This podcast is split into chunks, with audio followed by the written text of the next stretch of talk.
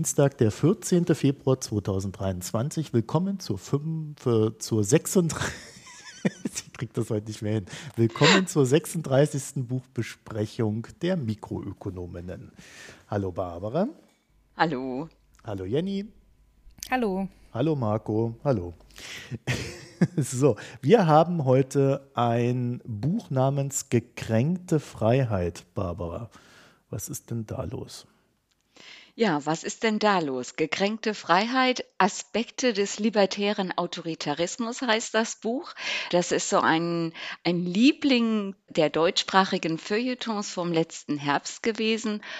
Und ich würde vorschlagen, dass wir uns dem Buch mal annähern, wenn wir mit dem Untertitel anfangen, was ist denn das? Libertärer Autoritarismus? Und das ist genau auch die erste Aufgabe, die sich die beiden Autoren Caroline Amlinger und Oliver Nachtwey mit ihrem Buch setzen. Und das Ergebnis äh, der beiden Profs aus Basel lautet, beim libertären Autoritarismus handelt es sich um eine Abwehr gegen jede Form der Einschränkung individuellen Verhaltens. Also ihr hört schon, das sind zwei Soziologinnen und Soziologe.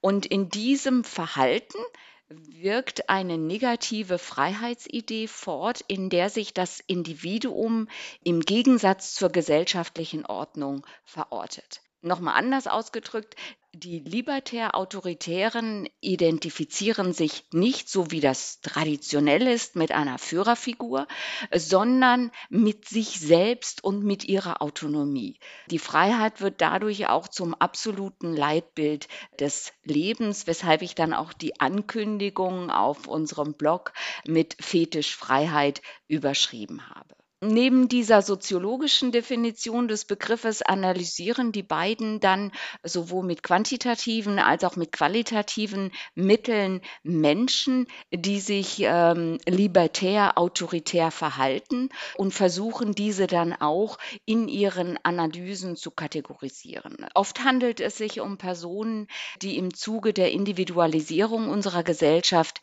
enttäuscht und auch teilweise überlastet sind. Daher äh, kommt dann auch der titelgebende Ausdruck äh, der gekränkten Freiheit. Sie sind enttäuscht und diese Enttäuschung äußert sich in negativen Affekten.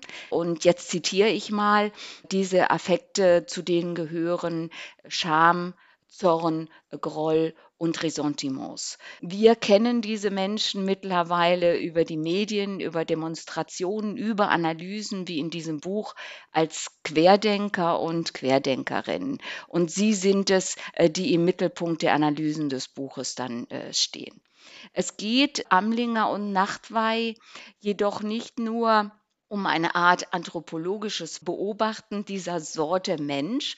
Die Analysen werden nämlich in ein sehr mächtiges theoretisches Fundament eingebettet und mit dieser Einbettung versuchen sie nichts weniger als den Autoritarismusbegriff der kritischen Theorie zu erweitern. Und wir können jetzt diskutieren, ob Querdenker und Querdenkerinnen hier zum einen gut dargestellt werden, richtig dargestellt werden und ob eben auch dieses übergeordnete Ziel, den Autoritarismus, wie er in der kritischen äh, Theorie bearbeitet worden ist, ob der erweitert worden ist. Womit fangen wir denn an? Ja, fangen wir doch mal mit dem Leichten an, mit den Querdenkern, ob die gut dargestellt worden sind. Ich musste ein bisschen schmunzeln, Barbara. also ich vermute mal, die Antwort findet sich darin, ob man dem nun zuneigt oder nicht. Ich habe da gerade am Ende des Buches sind ja einige Zitate dann auch zu finden oder gehäuft Zitate. Da habe ich mir so gedacht, okay, so kann man halt auch auf die Welt blicken. Ne? Ja, Jenny, was meinst du? Sind sie gut dargestellt, realistisch dargestellt? Ja, ich würde sagen, es ist natürlich schwierig, sich so eine Gruppe zu nähern und solche Leute erstmal ausfindig zu machen, um mit denen ins Gespräch zu kommen. Und ja, es gibt ja, glaube ich, gewisse Leute, die, die sind halt kommunikativ und, und die haben dann darauf Lust. Und deswegen weiß ich halt nicht, inwiefern das Ganze halt eigentlich so wirklich repräsentativ auch ist, mhm. weil natürlich nur eine bestimmte Gruppe von Menschen ähm, mit bestimmten Eigenarten vielleicht Lust haben, sich mit dir darüber zu unterhalten und andere Leute halt überhaupt gar nicht. Und die werden halt logischerweise in, in, in diesem Buch, diesen Studie halt auch gar nicht abgebildet. Von daher finde ich diese Frage eigentlich schon auf der Ebene sehr schwierig irgendwie. Ja, ich hatte ein ähnliches Problem. Also es waren nicht sehr viele Menschen, die da befragt worden sind. Ne? Ich habe jetzt ja. nicht die genauen Zahlen im Kopf, aber da kommt mal so ein paar 60 her, 68 irgendwie so habe ich im Hinterkopf. 45 vertiefende Interviews, aber sie hatten genau. auch zusätzlich zahlreiche Fragebögen. Ja, genau. Und leider wissen wir überhaupt nichts über die Fragen, die gestellt worden sind. Ja, das ist mir auch sehr. Ich habe sie gesucht. Ich dachte, ich bin zu blöd. Vielleicht ist es irgendwo angemerkt, wo man die noch außerhalb des Buchs kriegen kann. Aber das hat mich auch sehr gestört, muss ich sagen. Und das ist insofern bemerkenswert, als dass ja hier eine Erweiterung von Adorno vorgenommen werden ja. sollte. Und der hat damals äh, doch seine Fragen, die er da gestellt hat, äh, sehr ausgiebig dargestellt. Ja, also das hat mich irgendwie auch irritiert und deshalb ja, deine Frage, werden die jetzt gut dargestellt, finde ich, kann man einfach gar nicht richtig beantworten. Weil man kann sagen, einen Teil lernen wir kennen, aber wir können nicht davon ausgehen, dass der Teil, den wir hier kennengelernt haben, repräsentativ ist. Ja, also zumindest können wir es über das Buch nicht herleiten, ne? Ja. Richtig. Also Sie schränken das auch deutlich ein. Äh, Sie sagen auch bei der Erklärung Ihres Vorgehens ganz klar, äh, dass Sie mutmaßen, dass hier besonders offene Menschen und wie äh, Jenny schon gesagt hat, kommunikationsfreudige Menschen bereit waren, mit Ihnen zu sprechen und die, die vielleicht am anderen Spektrum stehen gegenüber der Gesellschaft, also die wirklich nur noch Hass empfinden, dass die sich gar nicht gemeldet haben, weil sie denken, na ja, da werde ich ja schlecht dargestellt. Das räumen sie schon auch ein, dass sie das nicht anders hingekriegt haben. Sie nehmen das Material und arbeiten mit dem, das sie hier vorgefunden haben. Was das Material ist, äh, das wird also ich habe es auch im Buch gesucht, das wird uns nicht transparent gemacht. Ich weiß auch gar nicht, warum nicht. Also, ich habe mich wirklich total, wirklich gewundert. Ich habe an mir selber gezweifelt, weil ich dachte, wenn du, wenn du Wissenschaftler bist und du, wie Marco auch schon sagte, das eigentlich auch auf so einem Fragebogenansatz von jemandem vor, also da anschließt, das verstehe ich einfach nicht. Und das lässt einen irgendwie schon ein schlechtes Gefühl am Anfang eigentlich bekommen. So ging es mir jedenfalls. Ja.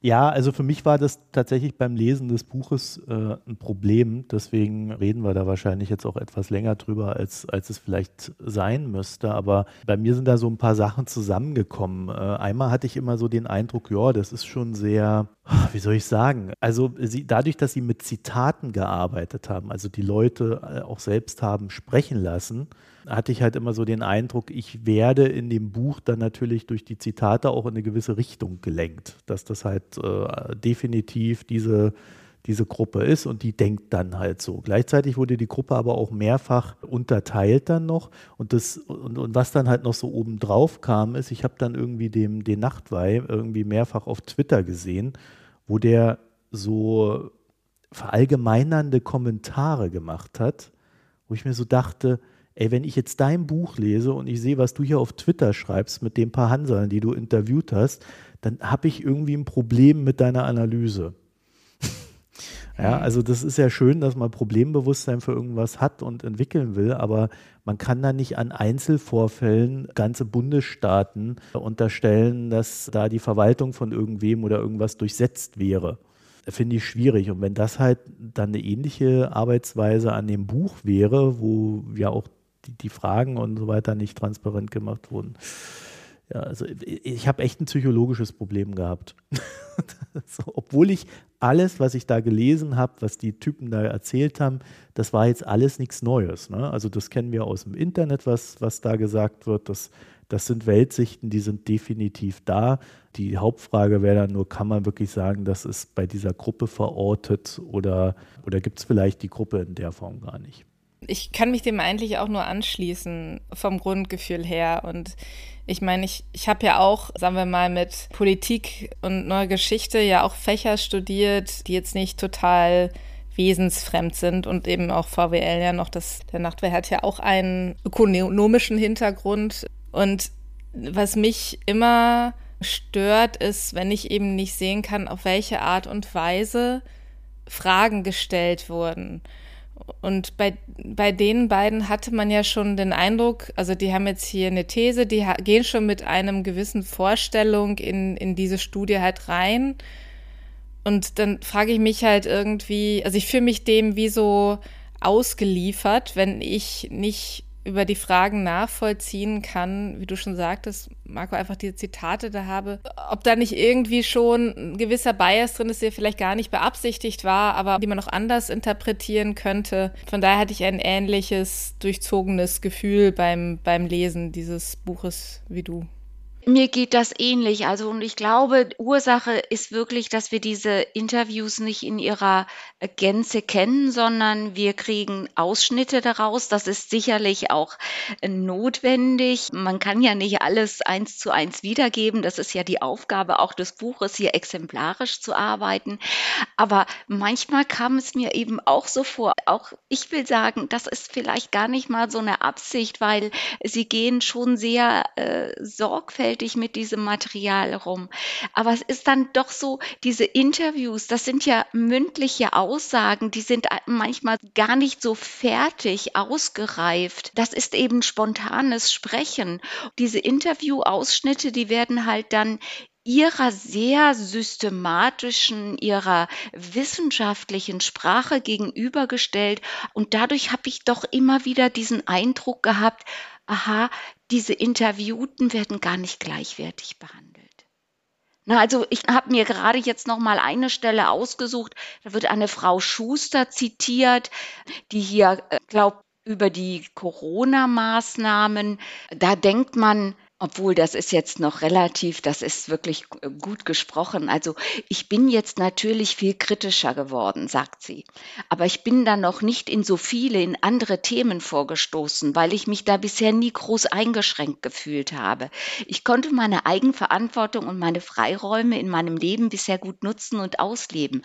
Also ich habe es sonst jetzt nicht die Erfahrung gemacht, dass ich mich gefühlt habe wie ein kleines Kind, das so von oben herab Dinge vorgeschrieben bekommt, die einfach eigentlich niemand anderen was angehen so redet man. Und das ist eben, das sind sehr viele Wortblasen und sie spricht hier tatsächlich so wie ein kleines Kind und dem gegenüber, das wird ja eingebettet jetzt in diese Ausführung der beiden und von daher habe ich mich dann gefragt, ist das nicht doch ein bisschen so von oben herab. Diese Frau wirkt da völlig unreflektiert im Vergleich zu dem, was Sie dann sagen.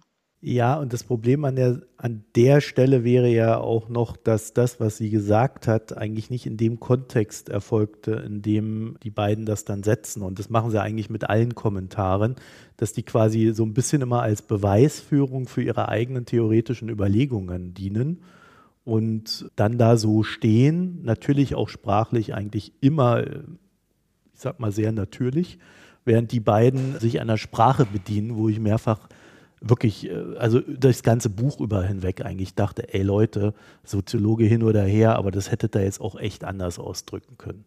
Ja, das ist reine Distinktion und die ist ziemlich übertrieben. Und das Interessante ist, ich, ich lese ja ganz gerne dann die Buchrezensionen bei Amazon zum Beispiel, mhm. um halt so ein Gefühl dafür zu kriegen, ähm, wenn ich ein Buch fertig gelesen habe, also ob es anderen Leuten ähnlich ging. Und das Lustige ist, es wird genau das, was du gesagt hast, spiegelt sich halt auch in den Kommentaren. Ich habe jetzt auch mal einen rausgesucht. Der sagt, super kompliziertes Buch, welches sich für die Volksaufklärung überhaupt nicht eignet. Die Autoren haben sich alle Mühe gegeben, sachlich und vollständig den Sachverhalt darzulegen. Man merkt, dass die Autoren nur unter ihresgleichen verkehren und keinen Draht zum Otto-Normalverbraucher pflegen. Eine solche Wortwahl, ein solcher Satzbau eignen sich absolut nicht, um die breite Masse aufzuklären. Das ist ein Buch von Soziologen für Soziologen. Ja, aber auch Soziologen kriegen das besser hin. Das ist eine Studie, ja, wenn man so will. Die wäre dann nicht so lang als Studie, aber äh, quasi ein Paper. Aber das würde ich dann nicht als Buch so, also als Populärbuch raushauen. Äh, das ist ja, das ist ja genau der Widerspruch. Also von der Sprache ist es hochwissenschaftlich, auch bei der, also die theoretische Einbettung. Ja. Also das ist auch wirklich, also inhaltlich glaube ich, ist, also der erste Teil ist wirklich hervorragend, aber sehr schwer verständlich für Außenstehende. Und äh, es, es ist ein Publikumsbuch, weshalb sie, glaube ich, auf ein grundlegendes Methodenkapitel verzichten. Und das finde ich ist ein bisschen schade. Also wenn Sie jetzt hier dem Publikum, dem schnöden Publikum zuliebe auf eine saubere Methodik verzichten, dann könnten Sie sich auch bei der Sprache ein bisschen anstrengen können. Das finde ich schade.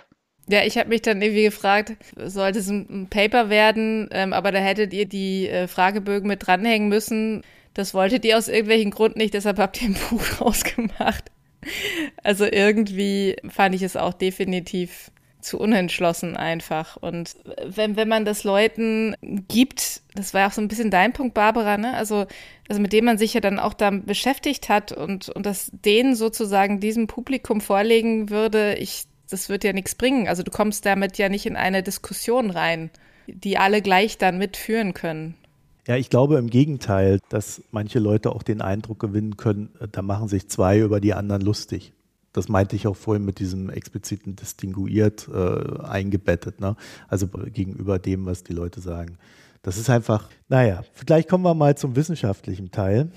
Barbara Adorno, hast du den gelesen? jetzt, jetzt, Nein. Das müssen wir, müssen wir mal hier, ne? Ich, Nein, ich also ich habe auch nicht. Ich habe Fromm gelesen, der ja auch zitiert wird, aber nein, Adorno habe ich sicherlich mal in Ausschnitten ausgewählt lesen müssen, sowohl in der Schule als auch im Studium, aber nicht so als Ganzes. Von daher kann ich auch nicht wirklich beurteilen, ob es Ihnen gelungen ist, diese Theorie zu erweitern. Ich finde, Sie haben das sehr gut hier jetzt äh, zusammengefasst und zusammengeführt. Das hat mir gut gefallen. Das ist äh, eben auch sehr umfangreich, dieser ganze erste theoretische Teil. Also so wie die Presse das Buch rezensiert hatte, kam das gar nicht so rüber. Da, da dachte man, es geht um Querdenker und Querdenkerinnen. Die haben, glaube ich, den ganzen theoretischen Ballast gar nicht angeguckt oder ähm, wollten das den Lesenden vorenthalten. Das finde ich, das haben sie inhaltlich schon sehr gut gemacht, aber ich kann nicht beurteilen, ob, ob sie da diese Erweiterung schaffen. Ja, also äh, ich habe Adorno auch nicht gelesen, habe da auch ehrlich gesagt jetzt keine Lust gehabt, da nochmal nachzu das auch noch nachzulesen. Vielleicht irgendwann mal später in meinem Leben. Also ich habe den auch immer nur über Zweitquellen und Drittquellen quasi genossen. Mir sind halt so Kleinigkeiten aufgefallen, wo ich auch hier wieder echt ein Problem habe, weil das ganze Buch über hinweg wird zum Beispiel immer betont, dass diese ganzen Querdenker-Typen immer irgendwas mit Yoga und Esoterik zu tun haben.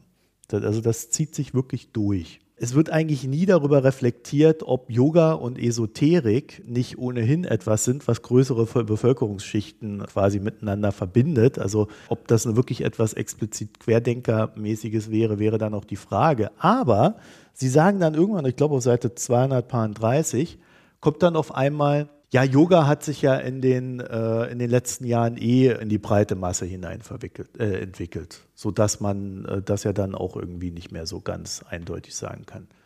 Und dann denke ich mir, ey Leute, ihr habt mir jetzt über 230 Seiten erzählt, dass Yoga da ganz wichtig ist. Und dann endlich kommt die Reflexion und das auch noch am Ende des Buches. Äh, also da war ich echt so ein bisschen, weil ich habe das schon die ganze Zeit in mir drin gehabt, dass ich, dass ich das irgendwie nicht teilen kann, was sie da schreiben. Und dann schreiben sie es am Ende selber und dann frage ich mich halt, warum schreibt ihr es denn dann? Das hätte man sich ja dann sparen können, diesen Link irgendwie aufzubauen. Aber er musste halt trotzdem irgendwie rein. Und ich glaube, so Stellen gibt es ein paar. Und deswegen bin ich da auch nicht so, so wirklich ja, instinktiv. Also ich kann es nicht im Gesamten beurteilen, aber instinktiv habe ich da halt auch so meine, meine Fragezeichen. Ja, was machen wir denn jetzt damit? Also ich, ich frage mich halt die ganze Zeit, ob ich irgendwas beim Lesen des Buches gelernt habe und bin dann so an einem Punkt hängen geblieben, wo ich mich eigentlich eher wundere. Die Querdenker sind ja das eine, dass es aber starke Verbindungen auch dann zu Rechtsextremen gab und die auch versucht haben, das zu kapern und so weiter und dass da die Abgrenzungen auch eher fließend sind als, als ganz klar. Das wurde mal so ein bisschen erwähnt. Aber ich finde, das hätte man wesentlich stärker herausarbeiten müssen. Weil da hätte ich schon noch ein paar Fragen. Ich glaube übrigens auch, die Rechtsextremen wären dann auch diejenigen gewesen, die eher nicht zum Yoga gehen. Genau, die, genau die hatte ich im Hinterkopf, du hast es ausgesprochen. Und ähm, also ehrlich gesagt, ich habe jetzt mehr Fragezeichen als Antworten nach Lesen des Buches. Aber ich habe mich mehr damit beschäftigt, was, was sind das für Typen. Und dann wäre die Frage, diese, die, die, die These, die sie ja da am Ende aufstellen mit der gekränkten Freiheit, ob man die denn irgendwie teilen kann. Weil in einer Sache haben sie schon recht, es dominiert ja in unserer Gesellschaft aktuell so ein sehr, ich will nicht sagen dominiert, das war jetzt, das war jetzt vielleicht übertrieben, aber es gibt zumindest eine Gruppe an Menschen, die diesen Freiheitsbegriff sehr lax auslegt und sehr, sehr simpel. Ich habe kurz bevor ich das Buch gelesen habe, habe ich von Anna Schneider, Chefreporterin Freiheit oder wie, sie, wie, wie ihr Titel wirklich ist, weiß ich nicht, bei der Welt, die hat ja auch ein Buch über Freiheit geschrieben und das war halt so wenig fundiert, dass ich da jetzt auch nicht wusste, äh, was hab, kann ich damit anfangen.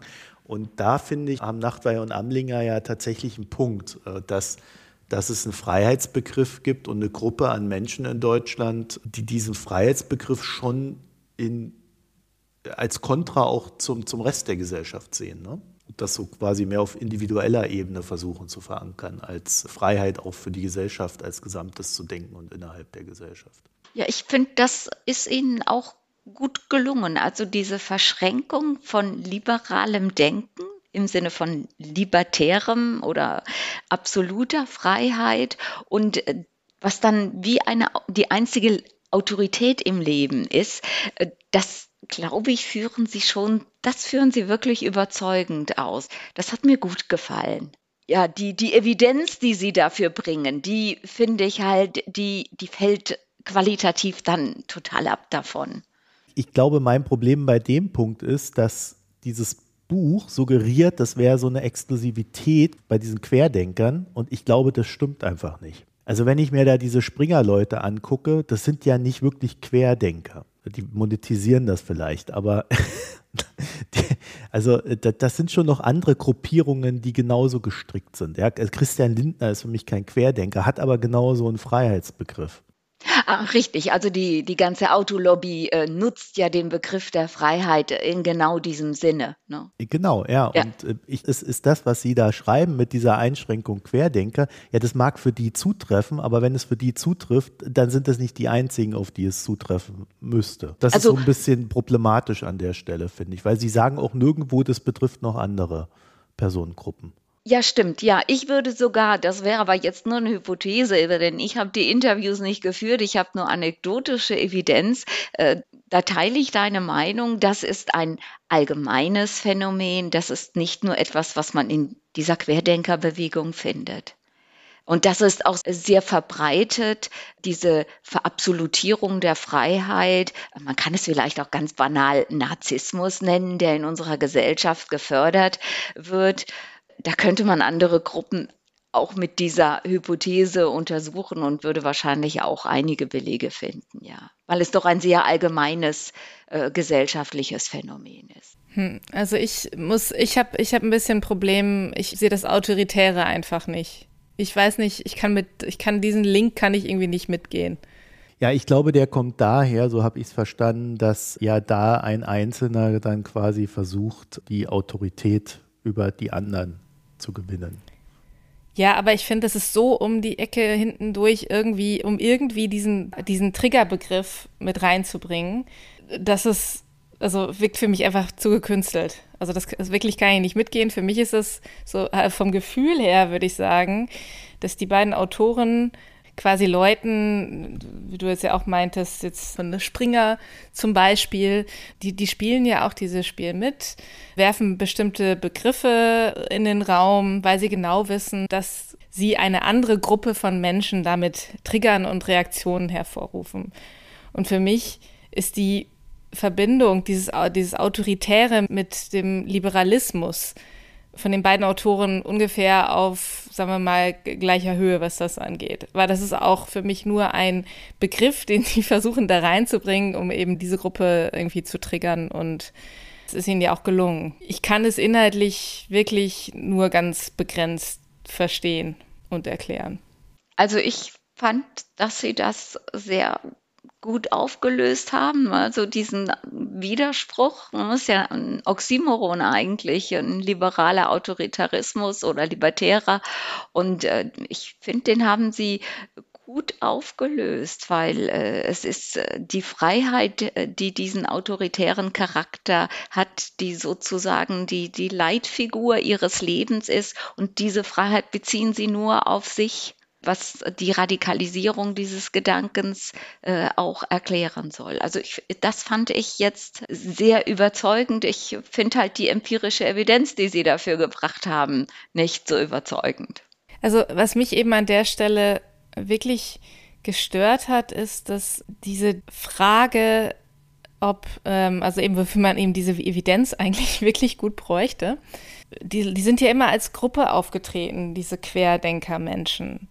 Und ich bin mir echt nicht sicher, ob diese Menschen, wenn du sie einfach einzeln gesehen hättest, gesprochen hättest, wirklich sich und ihre Freiheit so in den Mittelpunkt gestellt hätten, sondern dass es quasi erst durch diese ironischerweise Gruppe, diese Bewegung, sozusagen dort erst ihnen irgendwie aufoktroyiert würde als ein Grund, hier deine Freiheit wird ja eingeschränkt. Ach ja, stimmt, meine Freiheit wird eingeschränkt.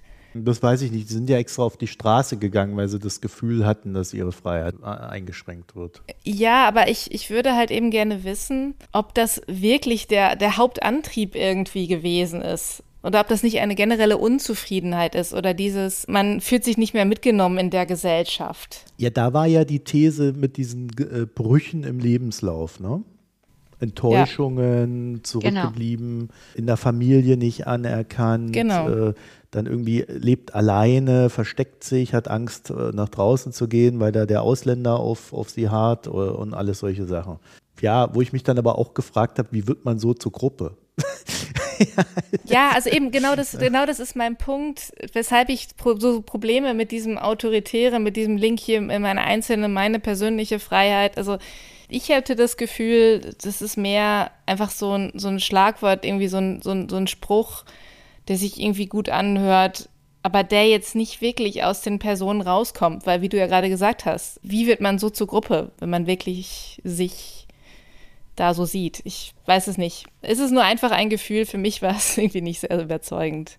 Ja, ich glaube, was, was sie zur Gruppe macht, äh, das ist die Kritik und das Misstrauen gegenüber den Institutionen. Das ist das, was sie verbindet und sie gemeinsam auf die Straße treibt. Ja, wenn sie denn überhaupt alle auf der Straße waren. Also das ja, genau, ja, das ist ja, ne? ja. Weil ich hatte nämlich manchmal das Gefühl, dass sich die Gruppe aus Tätigkeit im Internet heraus ergibt. Und da wäre dann ja auch meine Frage, ist das überhaupt eine Gruppe? Sollten wir das als Gruppe bezeichnen? Äh, bei einigen hat man gehört, dass sie definitiv auf der Straße waren. Bei anderen hatte ich eher so den Eindruck, klang jetzt nicht so. Äh, aber unterschreibt halt im Internet Petitionen zum Beispiel. Da war ja eine, die, die jede Tierpetition unterschrieben hat. Also da sind so viele ungeklärte Fragen in der Geschichte, äh, auch was diese Gruppe betrifft, äh, dass ich da auch mitgehen würde, dass das schwierig ist. Den Autoritarismus grundsätzlich kann ich verstehen. Ich würde ihn aber auch nicht teilen weil nur weil jemand seine eigene Freiheit in den Vordergrund stellt, wird er dadurch für mich nicht autoritär. Und ich finde, das haben sie mir auch nicht sehr gut genau. erklärt. Also ähm, äh, auch wenn sie sich als Gruppe politisch dafür einsetzen, wäre das ja auch immer noch innerhalb der Gesellschaft äh, oder der demokratischen Gesellschaft und wäre soweit auch legitim. Wir hatten ja in den 90ern ähm, und 2000ern mit, mit dem Neoliberalismus, äh, wie man ihn heute dann so nennt, ja eigentlich auch so eine Bewegung, die sehr aufs Ich gesetzt hat. Und da hätte ich mir zum Beispiel auch mal eine Reflexion darüber gewünscht, ob da aus dem Ding heraus nicht das von heute entstanden ist, weil da ja dieses Ich so bis hin zur Ich-AG, ne, und was wir da alles für einen Blödsinn hatten, entstanden ist und das einfach fortbestanden hat. Also dass das eine Enttäuschung dieser vielleicht Schröder-Zeit auch war. Also da gibt es so viele Möglichkeiten, dass ich da eher errätsele. Und dass es mir da in der Betrachtung dann doch zu sehr auf Soziologen beruht hat. Da wird dann teilweise irgendwie Ulrich Beck zitiert, dass der dies und jenes gesagt hätte. Und dann gucke ich mir das Ding an und das Einzige, was er gesagt hat, ja, es wird halt der Überbringer der schlechten Botschaft erschossen. Ja, toll, das hat der Volksmund schon vor tausend Jahren gesagt. Also da muss ich jetzt nicht Ulrich Beck für zitieren und äh, irgendwie mit der Risikogesellschaft antraben. Also das fand ich alles ein bisschen schräg und in dem Sinne, aber das ist ja vielleicht auch das Problem von Soziologie an mancher Stelle, wirkt es mir alles so ein bisschen zurechtgeschubst. Also auch wieder im Zusammenhang mit, mit den Corona-Maßnahmen kann man ja jetzt nicht sagen, dass es, sagen wir mal, per se ein, ein Fehler ist, wenn man auch auf seine persönlichen Freiheitsanschränkungen guckt und, und denen bewusst ist und sozusagen die Gruppe, das Soziale auch kritisch hinterfragt. Und für, für mich wirkte das so, als wenn halt alle sozusagen Leute, die Kritik an solchen, sagen wir mal, Freiheitsanschränkungen geäußert haben, irgendwie gleich ja doch irgendwie wieder so, so Spinner oder Außenseiter oder eben dieses mit dem Autoritären irgendwie in Verbindung gebracht wurden, nur weil sie sich gefragt haben, warum darf ich jetzt nicht mehr nach draußen gehen, so, oder warum bin ich hier jetzt eingeschränkt und darf nicht mehr reisen? Warum dürfen meine Kinder nicht mehr in der Schule, was ja zum Beispiel auch in Deutschland anders war als in der Schweiz, Barbara. Ne? Also wenn man Deutschland und äh, die Schweiz äh, betrachtet hat und wie unterschiedlich die mit Maßnahmen der Corona-Pandemie umgegangen sind, ähm, wie das in der Gesellschaft diskutiert wurde, fand ich irgendwie auch vor dem Hintergrund diesem Buch halt interessant, weil ich glaube, wenn man das für die Schweiz betrachtet hätte, getrennt, wäre man irgendwie zu einer anderen Einschätzung gekommen. Da hätte man vielleicht auch, ja, normale Leute auf der Straße fragen können und die nicht protestiert hätten und die wären wahrscheinlich auch in dieses autoritäre Muster reingekommen, was die Autoren ähm, jetzt hier aufgebaut haben. Also für mich wird es einfach nicht so ganz schlüssig. Ist er so der Schweizer, Barbara? Ist das so? Ähm, nee, ich möchte ein bisschen widersprechen. Erstmal äh, gibt es Interviews auch mit Leuten aus der Schweiz. Also diese Querdenkerinnen, die hier befragt worden sind, die sind nicht nur aus Deutschland, sondern die gibt es auch in der Schweiz, ja. auch, auch wenn die Maßnahmen hier ganz andere waren. Und das ist ja auch das Interessante, dass ich würde sagen, in der Schweiz, in der es ein sehr einen sehr freiheitlichen Umgang mit Corona gab, ist das Querdenkertum mindestens, so wie es die beiden auch beschreiben, mindestens so stark ausgeprägt wie in Deutschland.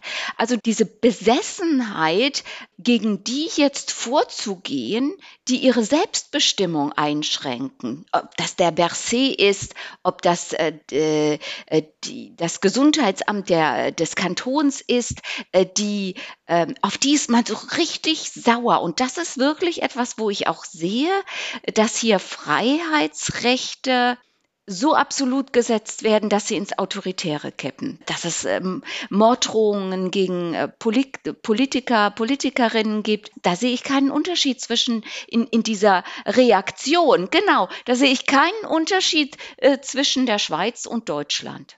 Aber Barbara, genau das haben sie nicht gesagt. Ja, da war nichts mit Morddrohungen und sonst was. Das war ja das Faszinierende, weil alle Leute, die die zitiert haben, kann man sagen, die waren teilweise schräg, die haben Verschwörungstheorien gehabt und sonst noch was. Aber da war eigentlich fast nichts Aggressives. Ich glaube, nur einer war aggressiv. Wenn ich da mal kurz noch einhaken darf, äh, Barbara, was ich meinte war, also ich habe natürlich gesehen, dass sie auch Leute aus der Schweiz befragt haben. Aber ich meinte eher sozusagen, hätten sie jetzt normale Leute in der Schweiz befragt, einfach die sich selber als liberal vielleicht bezeichnen würden, die aber nicht Teil der Querdenker-Szene sind, dann wären sie wahrscheinlich trotzdem sozusagen in deren Zuordnung unter dieses Autoritäre gerutscht. Und was Marco ja auch schon anfangs meinte oder jetzt auch sagt, dass eigentlich, was Sie am Ende diagnostizieren, dass es eigentlich über die Querdenker hinausgeht, dass die Querdenker sozusagen nicht ganz eigentlich in dieses Konzept reinpassen. Nein, das glaube ich nicht.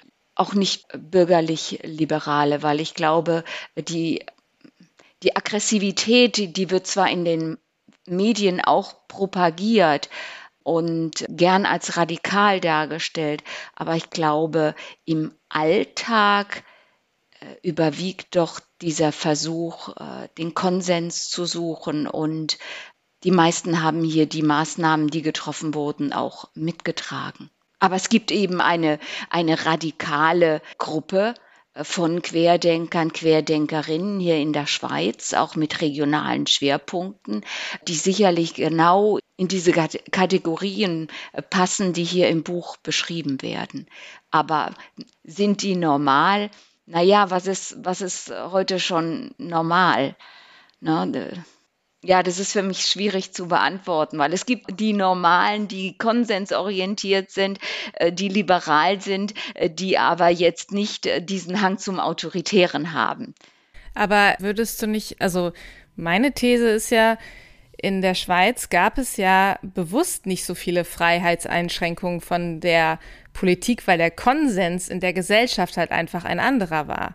Und dadurch sind quasi durch deutsche Brille das, was in der Schweiz passiert ist, nämlich an Nichtumsetzung von Corona-Maßnahmen, ja quasi ein Auswuchs dieser ähm, des Autoritären.